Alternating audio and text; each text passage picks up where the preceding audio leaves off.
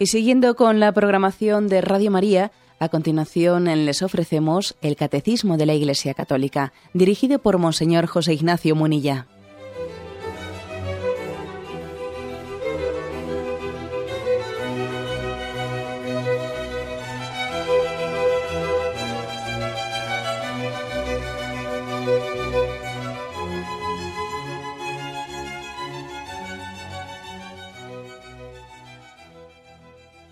Un cordial saludo a todos los oyentes de Radio María.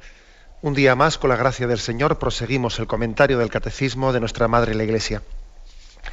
Habíamos dejado, habíamos interrumpido en el último día, concluida ya la explicación de la virtud teologal de la caridad, habíamos quedado pendiente de explicar el apartado que dice dones y frutos del Espíritu Santo. ¿eh? En efecto, en el catecismo, en la parte final de la explicación de las virtudes, después de haber explicado pues, las virtudes morales, prudencia, justicia, fortaleza, templanza, después de haber explicado las virtudes teologales, fe, esperanza, caridad, al final dedica un pequeño apartado de tres puntos a los dones y frutos del Espíritu Santo. ¿eh? Dones del Espíritu Santo, como veis, explicados como culmen, culminación de las virtudes. Son tres puntos que vamos a, dedicar pues, el tiempo que podamos a, a su explicación. Dice el primero de ellos, en 1830, la vida moral de los cristianos está sostenida por los dones del Espíritu Santo. Estos son disposiciones permanentes que hacen al hombre dócil para seguir los impulsos del Espíritu Santo. Bueno, aquí lo primero ahora sería que nosotros intentemos explicar qué diferencia hay entre las virtudes y los dones, qué es una cosa y qué es otra, ¿no? Aquí el catecismo lo ha definido como disposiciones permanentes que hacen al hombre dócil para seguir los impulsos del espíritu. Bueno, pues eh, tradicionalmente la Iglesia ha explicado las virtudes como una forma de participar de la vida de Dios, pero al modo humano. ¿Mm? Al modo humano. O sea, Dios da su gracia para poder participar de, su vida al modo humano. Y sin embargo se ha dicho pues que los dones del Espíritu Santo son una participación de la vida de Cristo, pero al modo divino. Bueno, a ver si distinguimos esto. Un ejemplo que yo creo que es de los que a mí más me ha ayudado y es muy gráfico, ya sabemos que todos los ejemplos, las imágenes gráficas, simplifican mucho. ¿eh? Y bueno, pues uno podría también coger la imagen que se ha puesto y luego caricaturizarla y sacarla de quicio. Pues no, ¿eh? pero, pero como dice, ayudándonos, ayudándonos de una imagen, ¿eh? y sin pretender hacer de ella pues una imagen bíblica revelada, pero vamos, que, puede, puede ayudarnos. Las virtudes son a los dones, pues lo que son los remos para mover una barca a la, vela. No es lo mismo mover una, una barca por remos, a fuerza de remar, que, una barca se mueva porque sople el viento y las, y las alas eh, y las velas, perdón, se hinchen y, y se desplace, ¿no? Con esa facilidad que tiene el viento para mover un velero.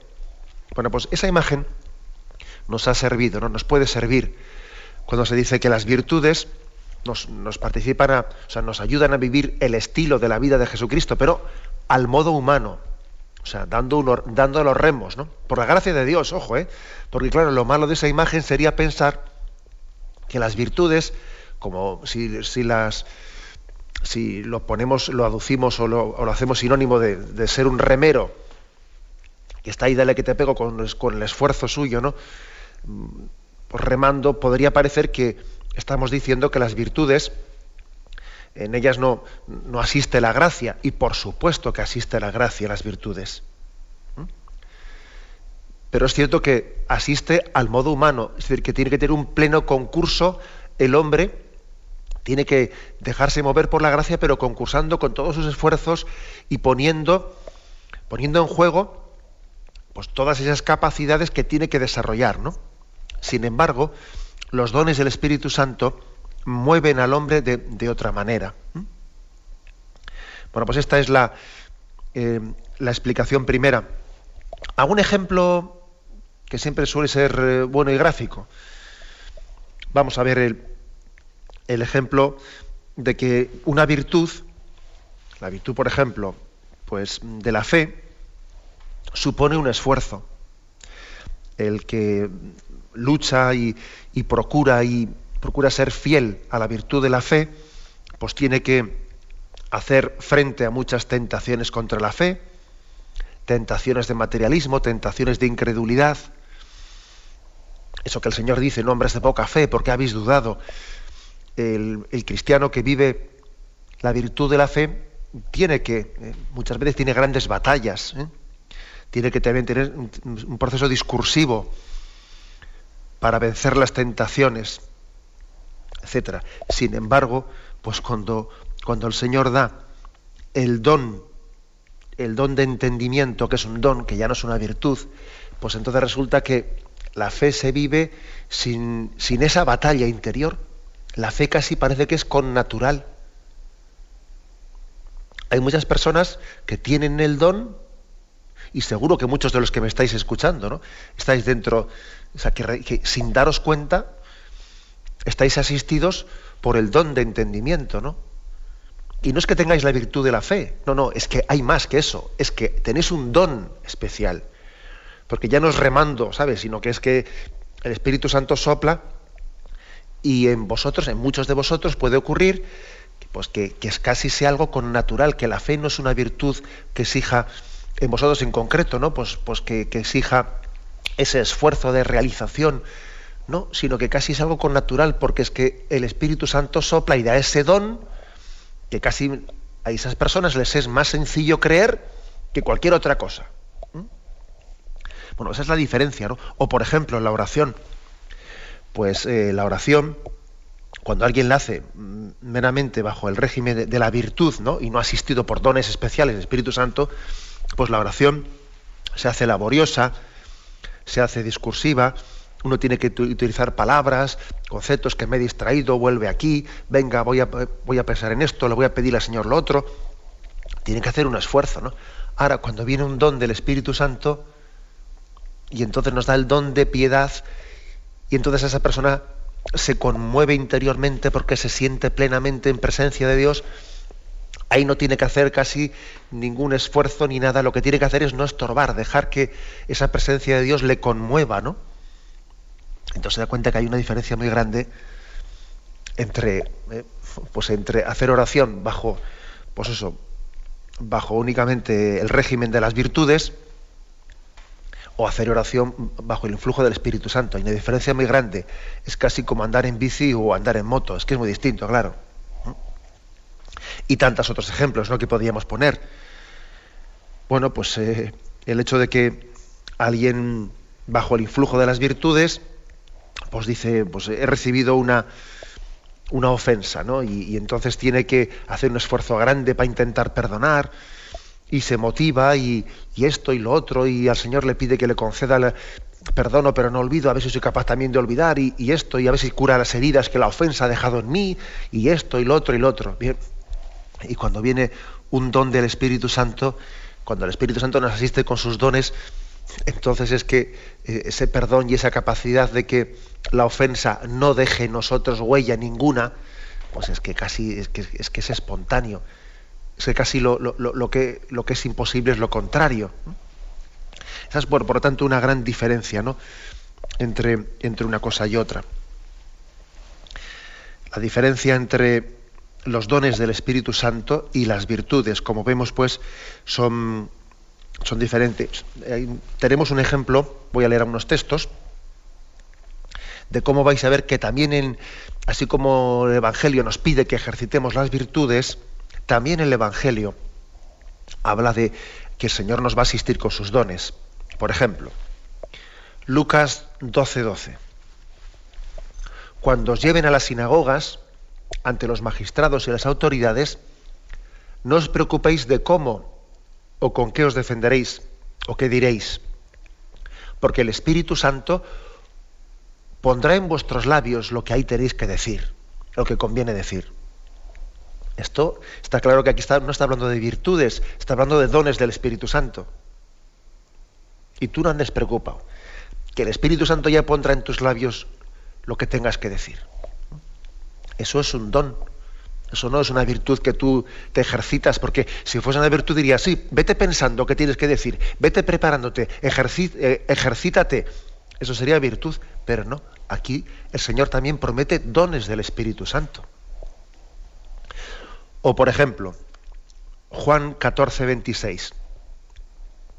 Pero el Paráclito, el Espíritu Santo que el Padre enviará en mi nombre, os lo enseñará todo y os recordará todo lo que yo os he dicho. O sea que hay una promesa de asistencia, que, el Señor no nos va a dejar solos, que el Espíritu Santo nos va a dar el don, el don de, de con naturalidad con todo lo que Jesús nos ha predicado, de adherirnos, ¿no? de adherirnos a la predicación de la Iglesia, un don de adhesión espontánea. Por la gracia de Dios, muchísimos cristianos, pues por ejemplo, cuando el Papa les predica, y después de haber escuchado esa predicación, no empiezan a cuestionarse. A ver, pero esto que ha dicho, lo total, a ver, voy a contrastar. A ver qué, pero podría ser de otra manera, ¿no? Pero hay otros que piensan lo contrario, ¿no? O sea, muchas personas no, lo, no lo vivimos así, por la gracia de Dios, sino que tenemos un don del Espíritu Santo que nos adherimos, vamos, plenamente a esa predicación, pues porque entendemos que el Espíritu Santo nos da el don de con naturalidad, de sentir con la Iglesia de sentir con la iglesia, ¿no? Por ejemplo, eh, Romanos 8. Romanos 8, versículo 14 y versículo 26. Dice, en efecto, todos los que son guiados por el Espíritu de Dios son hijos de Dios. Y de igual manera, el Espíritu viene en ayuda de nuestra flaqueza, porque nosotros no sabemos pedir como nos conviene mas el Espíritu Santo intercede por nosotros con gemidos inefables. O sea que aquí otro texto de San Pablo a los Romanos, el que viene a decir, mira, em, tú solo por tus solas, eh, por tus solas virtudes, por tus solas fuerzas, por tus capacidades humanas, por tus capacidades humanas ejercitadas eh, a través de las virtudes, no eres capaz de dejarte guiar por Dios plenamente, no eres capaz de vivir como a un hijo de Dios corresponde. O sea, te falta algo. Tú no sabes pedirle a Dios lo que te conviene. Tú te esfuerzas, tú buscas, tú luchas, pero te falta, te falta algo que es una connaturalidad con Dios, que eso solo te lo puede dar el Espíritu Santo. Sí, es bueno que luches, que busques, y, el, el, Evangelio también dice, pedid y se os dará, buscad y hallaréis, llamad y se os abrirá. Todo eso es el ejercicio de las virtudes. Está muy bien. Pero es que al final, si el Señor no completa esa buena obra, no llegamos a la meta. Al final, si el Señor no da los dones del Espíritu Santo, las virtudes ayudan muchísimo, claro, a ponerse en camino, pero no acaban de llegar a la meta. Eso que dice la Sagrada Escritura, ¿no? Que el que comenzó en ti la obra buena, el mismo la lleve a término que el que te infundió las virtudes para que tú luchases y vivieses y siguieses a Cristo, que Él mismo complete esa buena obra con los dones del Espíritu Santo, ¿no? que remate esa, ese don tan grande. Bueno, pues he aquí, ¿no? En concreto, porque, porque de alguna manera eh, se ha puesto como culmen de las virtudes en la explicación del catecismo los dones del Espíritu Santo. Mediante estos dones, el espíritu, nuestro espíritu, ¿no? queda elevado y apto para obedecer con más facilidad a las inspiraciones del Espíritu Santo. Son de tal eficacia estos dones que nos conducen al más alto grado de santidad. Eh, somos movidos ¿no? por ellos. En resumen, que los dones del Espíritu Santo son hábitos sobrenaturales dice así Santo Tomás de Aquino, infundidos por Dios en el alma para que las personas puedan así recibir con prontitud y facilidad las iluminaciones del Espíritu Santo y así que tengan puedan tener una vida sobrenatural al modo divino. Una pequeña explicación para rematar esto, esta especie de comparación entre virtudes y dones. Las virtudes son hábitos que disponen, que nos disponen para obedecer a la razón, mientras que los dones son hábitos que nos disponen para obedecer al Espíritu Santo. Eh, esto creo que también es iluminador. Esto lo dice también Santo Tomás de Aquino, en la Suma Teológica. Una virtud, eh, pues por ejemplo, la virtud de la prudencia. Bien, es un don de Dios eh, que, con el cual tú tienes que ejercitarte, luchar. ¿Para qué? Pues para que tus, tus hábitos quieren crear en ti un hábito, mejor dicho, la virtud de la prudencia quiere crear en ti un hábito para que tus facultades se dispongan a obedecer a la razón, a lo que tu razón te dice que es prudente y no te dejes llevar de impulsos, ¿no? Para que la razón mande en ti y no tus impulsos. Eso es la virtud. Crear en ti unos hábitos para que sea la razón la que mande, la razón iluminada por la fe. No tus impulsos, no tus apetencias. Bien. Pero los dones es distinto. Los dones es mm, un hábito sobrenatural para que mande en ti el Espíritu Santo. Para que sea Él el que mande en ti. No ya tu razón.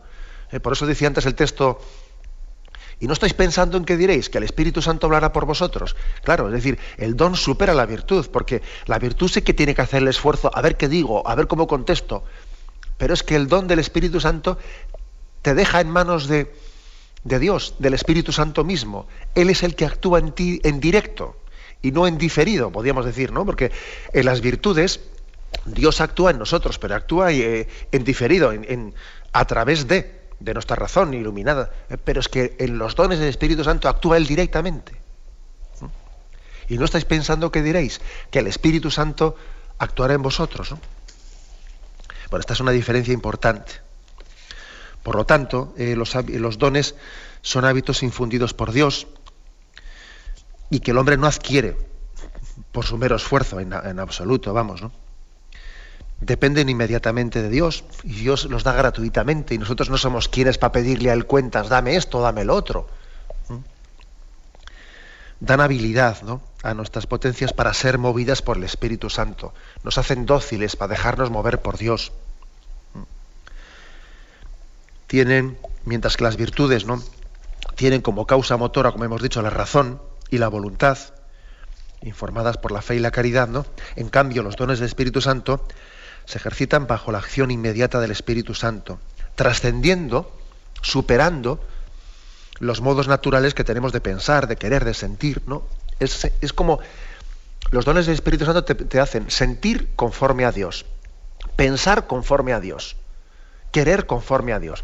Por ejemplo, cuando el Señor le pega esa reprimenda a Pedro, porque Pedro quiere apartarle al Señor del camino de la cruz, ¿no? Señor, eso no te sucederá a ti, cuando el Señor profetiza su pasión. Y entonces el Señor le, tira de las orejas a Pedro, ¿no? Y le dice, apártate de mí, Satanás, porque tú piensas como los hombres, no piensas como Dios. Claro, porque es que era necesario eh, los dones del Espíritu Santo, que Pedro ahí no, los tenía, ¿eh? en ese momento no los tenía, para pensar, sentir y querer como Dios, para querer llamar la cruz. Y eso solo con las virtudes no podía entenderlo Pedro. Necesitaba los dones del Espíritu Santo. Bueno, pues hay que decir que en la vida espiritual, en la cumbre de la santidad, eh, en ese momento los dones del Espíritu Santo suelen predominar, suelen eh, tener más influjo que las virtudes, ¿no? Eh, eso es así, en la vida de los santos llega un momento en que, por ejemplo, la fe casi se hace intuición. La fe casi es con naturalidad, ¿no? Podríamos decir que, bueno, nosotros no, podemos, no podemos decir, vamos a ver, hasta aquí son las virtudes. A partir de aquí comienzan a actuar los dones. Tampoco es eso, porque los dones comienzan a actuar desde el primer momento. Pero es cierto que en el desarrollo lógico ¿no? de la vida espiritual, conforme uno va creciendo y conforme va desarrollándose la vida sobrenatural en nosotros, cada vez los dones, lo lógico es que cada vez los dones vayan teniendo más presencia ¿no? en, la, en la vida cristiana y que se pase de, como decíamos antes, de ir en remo, de ir moviéndose la barca a base de remos, pues a que sea el viento quien sople y nos lleve a donde, a donde nosotros no sabemos y Él nos quiere, nos quiere dirigir, ¿no? Es también lo lógico. Bueno, pues podríamos decir que, mm, que ejercitando las virtudes, el alma, el cristiano, se sabe activo, ¿eh? se, siente a sí misma como la causa principal de sus actos, de su pensar, de su trabajar, mientras que con los dones del Espíritu Santo nos experimentamos a nosotros mismos como conducidos, como llevados. ¿Mm? Yo os llevaré bajo mis, alas, os conduciré. ¿eh? O sea, en aquella persona en la que el régimen de los dones del Espíritu Santo actúa con fuerza, él se siente llevado, él se siente conducido. ¿eh? mientras que el que todavía no, no predominan en él los dones, sino las virtudes, él tiene una conciencia mucho más de ser el agente principal, ¿no? Bueno, pues entonces eh, podíamos, esta podía ser eh, una diferencia. Bien, bien es cierto, como he dicho, de que los dones del Espíritu Santo han actuado desde el principio. Por ejemplo, cuando el principiante, que todos somos principiantes, ¿eh? cuando el principiante pues, realiza un acto de virtud muy perfecto, o vence una tentación muy fuerte, muy súbita, él, sin darse cuenta, ha sido asistido por los dones del Espíritu Santo.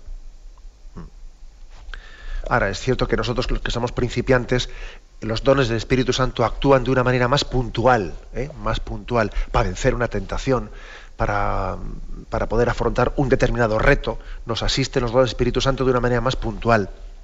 Sin embargo, en los, en los, santos, los dones del Espíritu Santo se hacen habituales. Se hacen habituales. ¿eh? Lo que sí que podemos decir es que las virtudes cristianas no pueden llegar a su plenitud si al final los dones del Espíritu Santo no las, no las perfeccionan. ¿Mm? Las virtudes tienen que desembocar en, los dones del Espíritu Santo, y los dones perfeccionan las virtudes. Bueno, esto podría ser eh, pues una pequeña explicación entre diferencia entre virtudes y dones, ¿eh? que corresponde al punto 1830 del Catecismo. Tenemos un momento de reflexión y continuamos enseguida.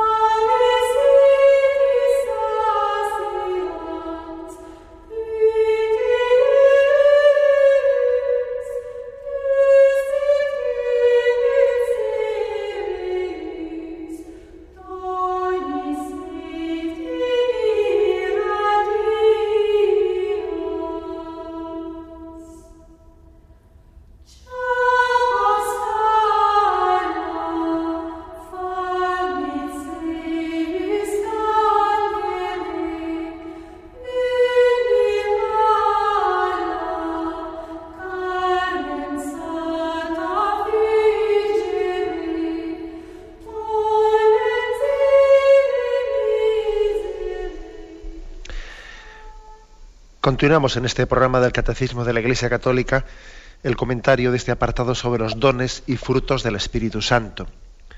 El punto 1831 dice así. Los siete dones del Espíritu Santo son sabiduría, inteligencia, consejo, fortaleza, ciencia, piedad y temor de Dios. Pertenecen en plenitud a Cristo, Hijo de David. Completan y llevan a su perfección las virtudes de quienes lo reciben. Hacen a los fieles dóciles para obedecer con prontitud a las inspiraciones divinas. luego aquí vienen dos textos bíblicos que luego los leeremos. Pero mm, aquí echa mano de un texto. ¿De dónde viene esta doctrina de los dones del Espíritu Santo, de los siete dones del Espíritu Santo? Bueno, pues viene de un texto del libro de Isaías. Esta es la base bíblica que tiene para entendernos. ¿no?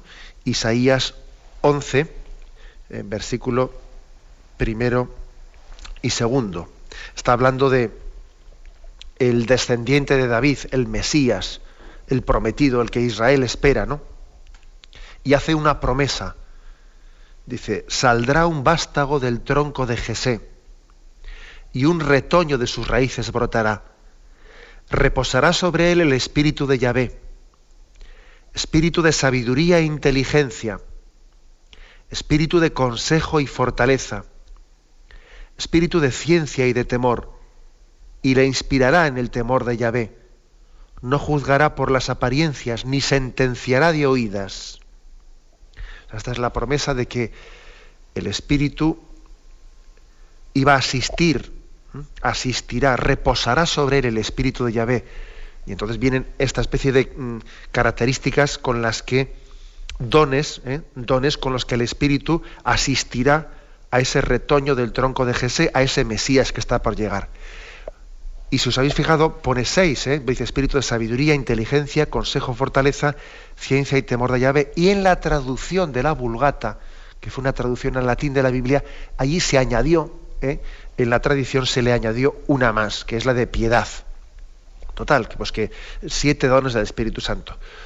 Como os podéis imaginar, mm, no es que la Iglesia haya hecho nunca una afirmación de que dogmática, eh, en el sentido de decir, los dones del Espíritu Santo son siete, y no son cinco ni nueve, no, pues podría, pues podría ser perfectamente eh, nueve, es, decir, pero esto no está sometido, digamos, a una definición dogmática de la Iglesia. ¿eh?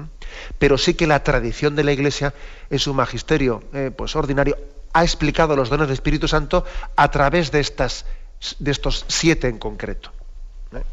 Luego, pues uno, uno, mismo tiene, muchas veces tiene la percepción de según está explicando, pues ve que dos dones se asemejan mucho, o incluso que un don en concreto podía ser subdividido, subdividido en dos dones más. O sea, bien, pues eso ya son un poco clasificaciones ¿no? que podemos hacer nosotros. ¿no? no es que forme parte de una definición dogmática esta clasificación. Bueno, pero ayuda entre otras cosas porque tiene base bíblica, ¿no? Y, también base en la tradición de la Iglesia, y eso lógicamente pues ayuda mucho. Lo importante es que nos demos cuenta que los dones del Espíritu Santo, antes de ser unos dones para nosotros, han sido dones para Jesucristo. ¿Mm? O sea que en Jesucristo, Él, como e, ese Mesías que era profetizado por Isaías 11, él ha recibido en plenitud los dones del Espíritu Santo. En su humanidad bendita, esa humanidad en la que el Verbo tomó carne, en su humanidad bendita reposa el Espíritu de Yahvé, el Espíritu de sabiduría, de inteligencia, de consejo, de fortaleza, de entendimiento, de temor de Dios. Y nosotros los cristianos participamos de esa riqueza de Jesucristo. También nos beneficiamos de sus dones. ¿Mm?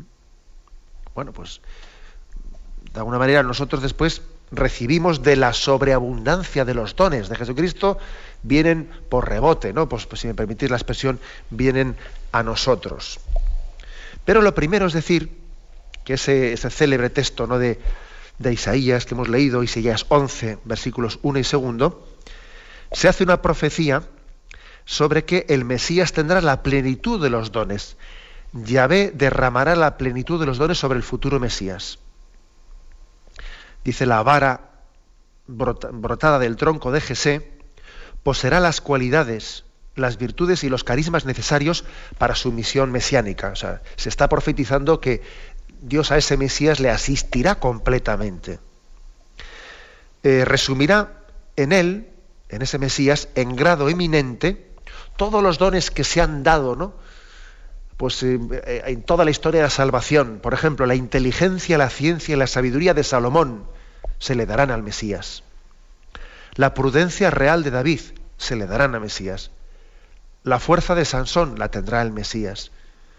La conciencia de su debilidad ante la santidad inmensa de Dios que tuvieron los profetas la tendrá el Mesías. La confianza heroica y la fidelidad de Abraham la tendrá el Mesías. El sentido de la ley pues que, tuvo Moisés en plenitud la tendrá el Mesías. ¿no? Es decir, todos esos dones reposarán sobre él. Y sobre todo el espíritu de justicia y de equidad le hará como un auténtico reflejo de la santidad de Yahvé. Por eso dice el texto, el Espíritu de Dios reposará en él, le dará la plenitud, Dios habita en él, para entendernos. Si me permitís, esto de que Dios habite en él necesita también una pequeña explicación, porque esto podría ser entendido incorrectamente como una especie de adopcionismo, o sea, como si Jesucristo no fuese Dios, sino que fuese adoptado ¿eh? O sea, Jesús es un hombre eh, tan bueno, tan bueno, tan, tan pleno, tan pleno, que es como si fuese adoptado como Dios. No, no, eso también sería un adopcionismo. O sea, él era también, previamente a su encarnación, él era la segunda persona del verbo. Entonces, ¿qué matiz hay que hacer aquí? De cómo explicar este aspecto. Hay que decir que Jesús, como verbo eterno encarnado, o sea, como Dios, cuya naturaleza divina ¿eh? precedía, lógicamente desde toda la eternidad, precedía a haberse hecho hombre, él era Dios desde toda la eternidad, antes de haberse encarnado en las entrañas de la Virgen María, como verbo encarnado, Él es, junto con el Padre, principio y fuente del Espíritu Santo, porque el Espíritu Santo procede del Padre y del Hijo. ¿Mm? Por lo tanto, el Espíritu Santo procede de del verbo. En cuanto verbo, en cuanto, en cuanto Dios, el Espíritu Santo procede del verbo.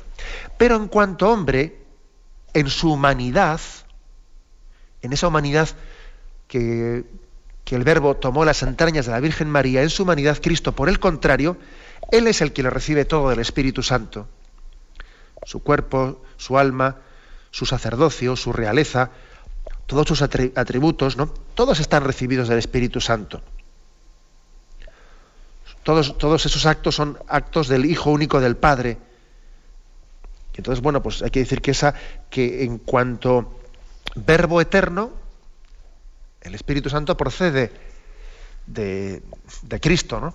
Pero en cuanto a humanidad, en cuanto a hombre, pues es eh, Jesús el que procede del Espíritu Santo y, son esos dones los que le asisten. ¿no? Bueno, pues esto, este matiz es importante, porque si no, puede ocurrir que cuando utilicemos expresiones como estas que yo he leído aquí, ¿no? pues eso de que el Espíritu Santo habita, habita en él y le da la plenitud, pues parece como si estuviésemos hablando de que Jesús no fuese Dios y que es adoptado y es elevado a la condición de Hombre, en ese tipo de textos, cuando se habla en esos términos, se está subrayando de que en cuanto hombre, la humanidad de Jesucristo es plenificada por el Espíritu Santo y el Espíritu Santo habita en él, plenamente en él, ¿eh? pero no como si antes no fuese Dios. ¿eh?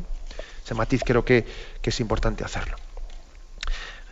Y por lo tanto, de esa plenitud de Jesucristo, de esa plenitud que tienen los dones del Espíritu Santo en Jesucristo, recibimos nosotros de su sobreabundancia, eh, nosotros vivimos y vivimos de ella. Lo que el Espíritu Santo ha hecho en la humanidad de Jesucristo, que es divinizarlo, hacer que esa humanidad esté, forme plenamente una sola cosa con, con el Verbo eterno, ¿no? También nos quiere divinizar a nosotros, a nuestro nivel, a nuestra medida, pero también nos quiere divinizar. Tengamos un momento de reflexión y continuamos enseguida.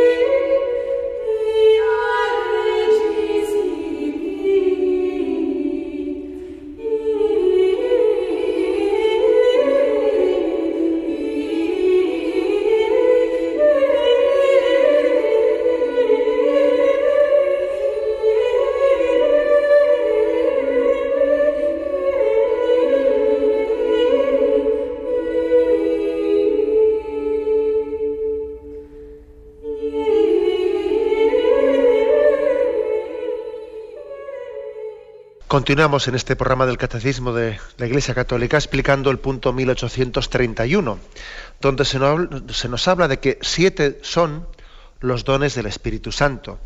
Sabiduría, inteligencia, consejo, fortaleza, ciencia, piedad y temor de Dios.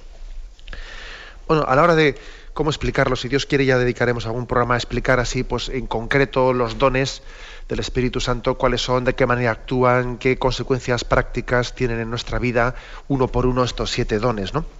Pero ahora, aunque sea de una manera global, de una manera global, pues eh, ordenemos un poco estos siete dones para su comprensión. Los dones del Espíritu Santo residen, tenemos nosotros dos facultades, ¿no? La razón y la voluntad. Pues cuatro de ellos se les asigna especialmente eh, como que actúan en la razón, que son los siguientes. El don de entendimiento para penetrar la verdad. El don de entendimiento nos permite una penetración de la verdad que es, como decíamos antes, superior a nuestra capacidad natural cuando uno se da cuenta que ha entendido una cosa porque ha sido iluminado por Dios para entenderla. ¿eh? Antes, durante mucho tiempo, pues lo, había, lo había, había, estado intentando verlo, había, le dado todo tipo de razonamientos, pero ha llegado un momento en que Dios le da la capacidad de entender profundamente algo, ¿no? Y entonces siente que ha sido iluminado, iluminado antes donde él no tenía capacidad de entender, ¿no? Ha sido iluminado. Ese es el don de entendimiento. También eh, incide en la razón eh, el don de sabiduría. Don de sabiduría que es juzgar rectamente de las cosas divinas. Sentir las cosas divinas como connaturales a nosotros, ¿no? Tener una connaturalidad con lo sobrenatural. Así como hay personas que dicen, no, siempre estás hablando ahí de, cosas místicas, como si esos rollos no van conmigo, ¿no? Sin embargo, el que tiene el don de sabiduría gusta, saborea las cosas divinas, son connaturales para él. También incide en la razón el don de ciencia. El don de ciencia es el que nos permite juzgar rectamente de las cosas creadas, de toda la creación, de todo lo que ha sido creado por Dios, ¿no? para servicio del hombre y para gloria de Dios.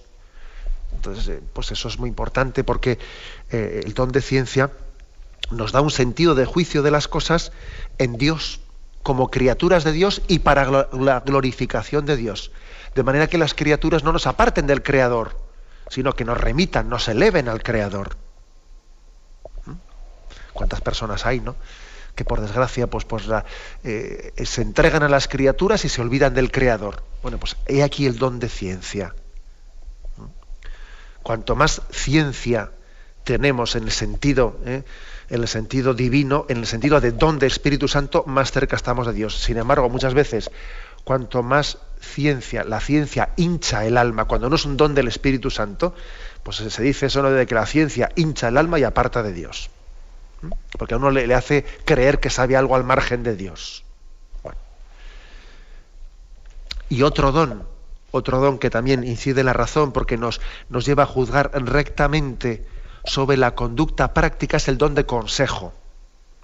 El don de consejo es el don que a uno le da una capacidad con natural de discernimiento que casi en vez de ponerse él a discernir, pues ve con claridad lo que Dios quiere de él en el caso práctico. ¿eh? O, puedes, o es capaz de, aconsejarlo al prójimo. ¿no?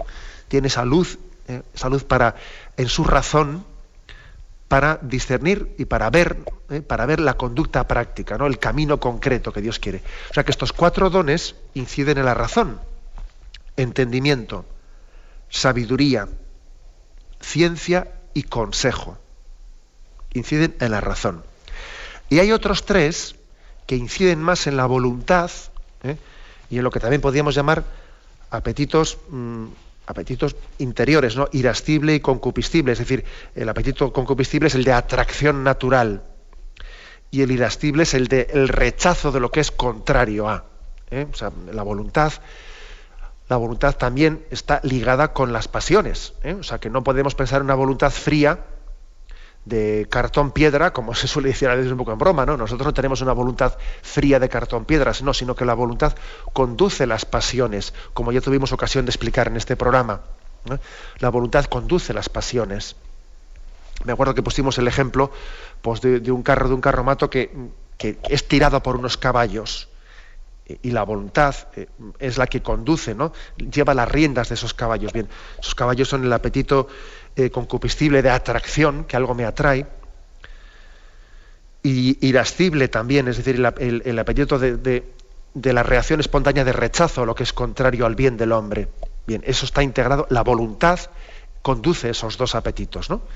El concupiscible y el irascible, las dos, los dos los conduce. Pues bien, hay tres dones tres dones que inciden, o sea, que están más insertados aquí en la voluntad que en la razón. ¿Y cuáles son? Pues el don de piedad. El don de piedad, que es aquel que en orden a Dios, a los padres, a la patria, a los deberes, nos da, pues nos da una, una unción, nos da una, em, es capaz de ordenar nuestra vida en servicio a Dios, en reconocimiento de su bondad, el don de piedad o, en servicio y agradecimiento a los padres o a todos aquellos que nos han hecho un bien, ¿no? a los que les debemos en justicia un agradecimiento y reconocimiento. A eso se llama el don de piedad.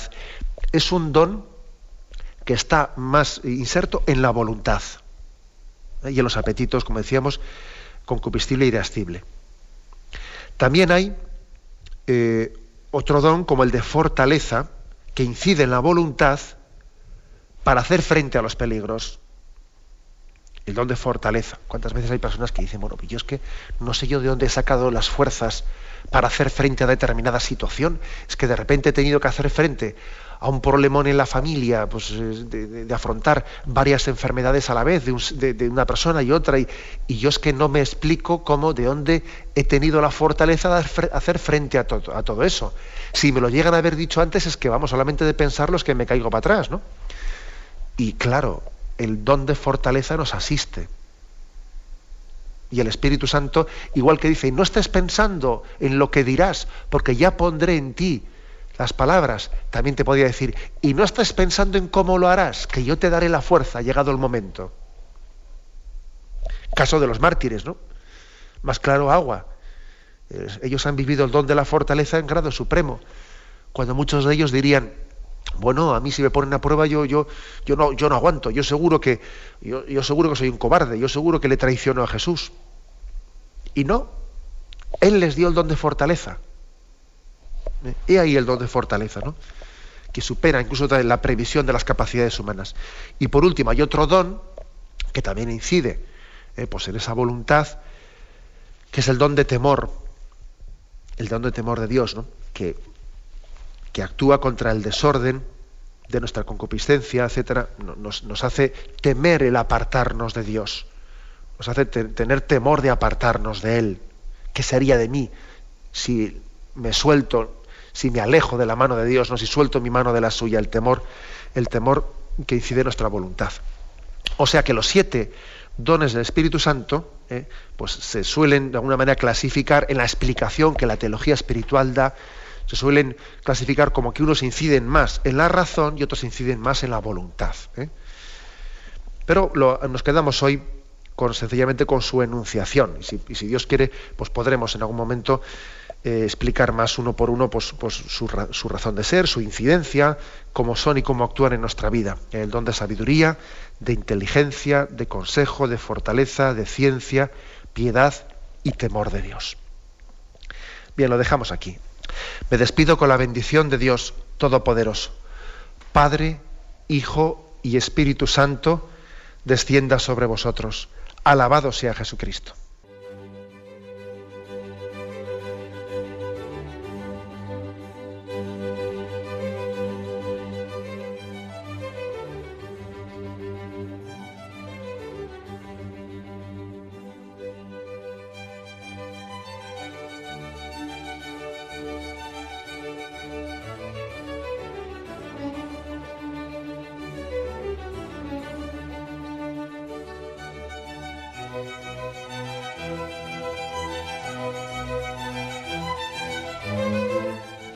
Han podido escuchar en Radio María el Catecismo de la Iglesia Católica, dirigido por Monseñor José Ignacio Munilla.